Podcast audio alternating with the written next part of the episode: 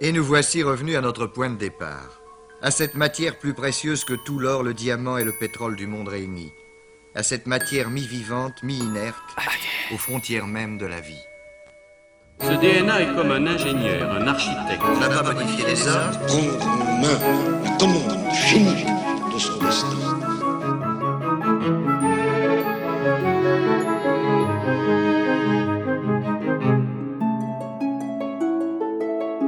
Voici sur la route. que nous réserve l'avenir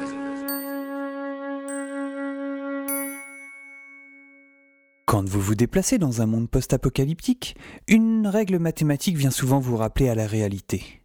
Il existe une loi de proportionnalité entre le chemin parcouru et un danger imminent. Cela fait un peu plus de deux heures que je roule sans problème, mais la DeLorean vient de repérer un obstacle dans 400 mètres, soit un kilomètre avant le laboratoire de mon père. Un pont qui passait au-dessus de la magnétoroute s'est effondré, ce qui fait que je vais devoir continuer mon chemin à pied. Oh, ça commençait à me manquer de toute façon. Allez John, t'as l'habitude, grimpe dans le sac. John frotte sa patte sous mon siège. Oh, Je vais finir par penser que c'est lui le vrai héros de toute cette histoire. Oh putain, le Toki Oh, j'ai failli zapper. Le sac à dos rempli de matériel, de vivres et même d'un chat, je m'éloigne à regret de la DeLorean. Le monde ici n'est pas très différent de celui auquel je suis habitué. La magnétoroute est entourée par ce qui semblait être des anciens champs, il y a bien longtemps. Certainement des colzas, mais à la place de leur couleur jaune comme à votre époque, ceux-ci sont d'un bleu assez profond. Mutation génétique et sélection naturelle, je vous apprends rien, non?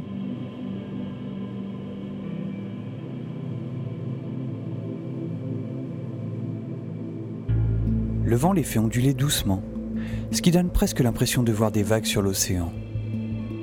Lee serait heureux ici.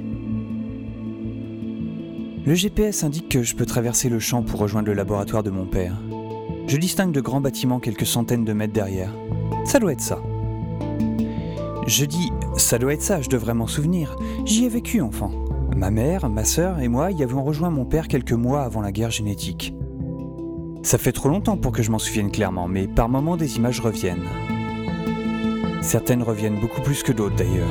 La nuit, dans mes cauchemars, je revois la mort. Beaucoup de personnes pensent qu'une attaque génétique va créer des mutants. C'est vrai à long terme. À court terme, c'est la maladie et la mort qui l'emportent.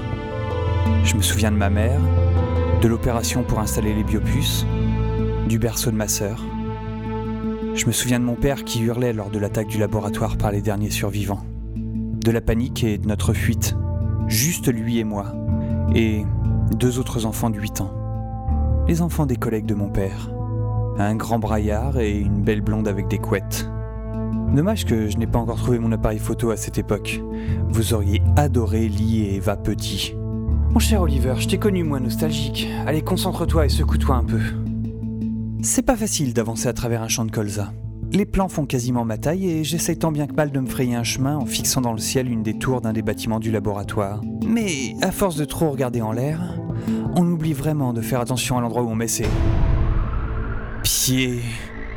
Putain, mais c'est quoi ce truc en plein milieu du... Je sais pas encore exactement ce que c'est, mais c'est en train de se relever, c'est très grand. Oh, du genre qui vous fait carrément de l'ombre. Oh putain, on court, on se casse. Putain, mais je suis tout petit par rapport à ce, à ce quoi, putain, j'ai jamais vu ça. Ça fait au moins 4 mètres de haut. On dirait sérieusement un troll sorti tout droit du Seigneur des Anneaux. Et le pire, c'est qu'il s'est mis à me poursuivre. Ah, je commence à avoir l'habitude de m'enfuir à chaque fois maintenant. Ouais, et ben en même temps, c'est certainement pas le meilleur moment pour devenir courageux, putain. Je suis David contre Goliath. David contre ce putain de Goliath. Ses jambes font ma taille, il me rattrape. Et la seule chose qui l'en empêche pour l'instant, c'est qu'il me voit certainement pas très bien à travers le colza. Ma petite taille est mon avantage, pas ma vitesse. En même temps que je cours, j'essaye de réfléchir à ce que cela implique. Je change brutalement de direction.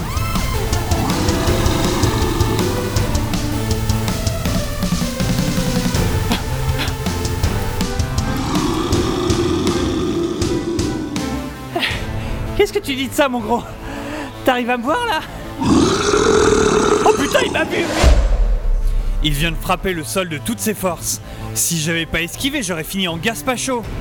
La purée de tomate, hein, pas l'azote liquide. Oliver, il y a des moments pour les blagues nulles et des moments pour sauver sa vie.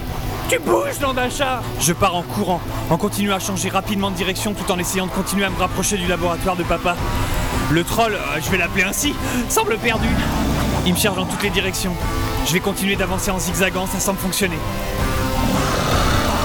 C'est quand même dingue. Depuis le temps que je me promène dans ce nouveau monde, j'ai jamais rencontré un tel truc de malade. Il me reste tellement de choses à découvrir. Oh, une fois de retour avec les biopuces, je demande à Docteur Lemort de me confier la DeLorean et je repars à l'aventure. J'aimerais bien jeter un dernier coup d'œil au troll. J'ai mon appareil photo sur moi et je serais pas contre un petit cliché souvenir. Je sors ma tête hors des plans de colza. Ah, il est où ce con? Je le vois plus. Quand vous vous déplacez dans un monde post-apocalyptique, une seconde règle mathématique vient souvent vous rappeler à la réalité. Il existe une loi qui dit que lorsque vous ne voyez plus votre ennemi, c'est qu'il est derrière vous, prêt à vous assommer avec un bras pesant plus d'un quintal.